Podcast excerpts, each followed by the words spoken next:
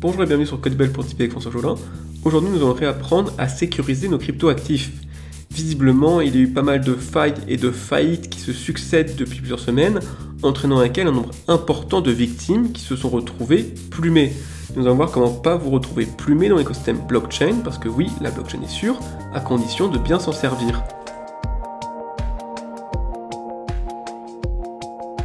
On dit qu'une blockchain est sûre, que personne ne peut voler vos cryptos sur la blockchain. Alors pourquoi les personnes de Celsius ont perdu leur argent? Pourquoi les personnes de Voyager ont perdu leur argent? Pourquoi les utilisateurs du dernier porte-monnaie Slope ont perdu leur argent? Pourquoi les utilisateurs de Terra ont encore perdu leur argent? Ça commence à faire beaucoup de monde.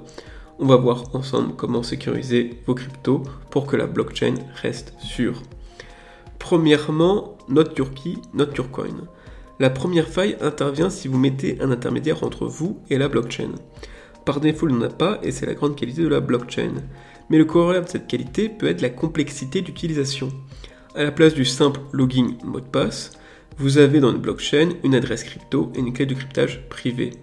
Et à la place du fameux mot de passe oublié, vous n'avez strictement rien dans la blockchain. Lorsque vous utilisez la blockchain par vous-même, vous êtes responsable de vos clés de cryptage qu'il ne faut ni perdre ni se faire voler. Sinon, adieu à vos crypto-monnaies.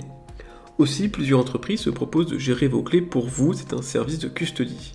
Il s'agit bien souvent de plateformes d'échange comme CoinHouse français, Swissborg qui est en Suisse, Painium qui est français, mais aussi des plateformes d'investissement comme Just Mining qui est français.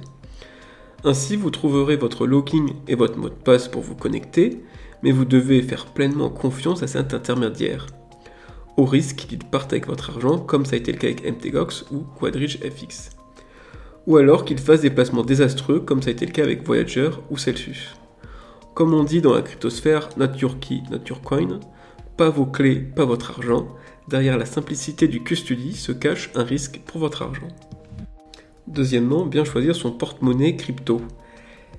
Puisque l'idéal est de disposer soi-même de ses clés de cryptage pour ne plus avoir aucun intermédiaire avec la blockchain, encore faut-il correctement stocker vos clés. Elles ne doivent être ni perdues ni volées. Pour éviter de les perdre, chaque porte-monnaie vous donne une série de 12 à 24 mots anglais à conserver. Il s'agit ni plus ni moins que vos clés de cryptage secrètes mises sous une forme humaine, lisible par un humain. Il faut à minimum en faire des copies sur du papier. Il existe aussi des crypto-styles qui vous permettent de conserver ces mots sur des supports acier à l'abri des inondations ou des incendies. Vous avez donc un backup de votre clé qui est à l'abri de la perte mais pour pouvoir utiliser vos bitcoins ou vos crypto-monnaies, vous avez besoin d'utiliser cette clé pour signer numériquement des transactions.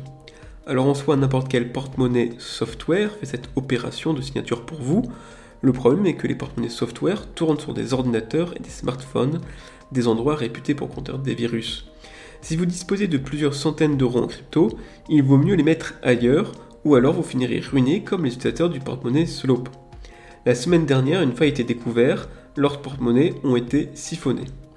Heureusement, la solution existe, il faut passer par les porte-monnaies hardware. Le meilleur dans ce domaine est français, il s'agit d'entreprise Ledger.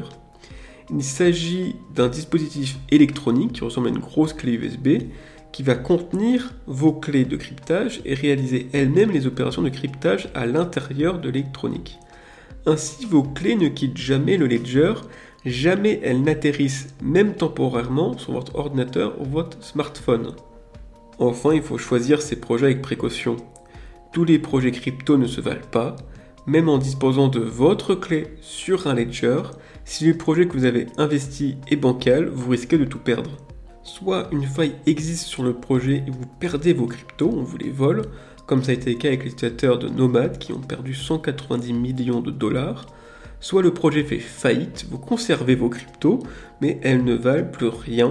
Ça a été le cas des de Terra et du Terra USD qui est tombé à zéro. En résumé, si vous commencez, partez sur un porte-monnaie crypto software, comme l'application Mon Pèlerin, qui vous permettra aussi d'acheter et d'échanger des crypto-monnaies. Si vous accumulez plusieurs centaines d'euros en crypto, basculez sur un ledger en générant une nouvelle adresse depuis le ledger et vous importez l'ancienne adresse dans la nouvelle. Commencez par investir principalement sur Bitcoin avant de passer à une autre crypto-monnaie. Voilà, c'est tout pour aujourd'hui. Merci de m'avoir écouté. J'espère vous retrouver très prochainement pour un nouveau podcast. À bientôt.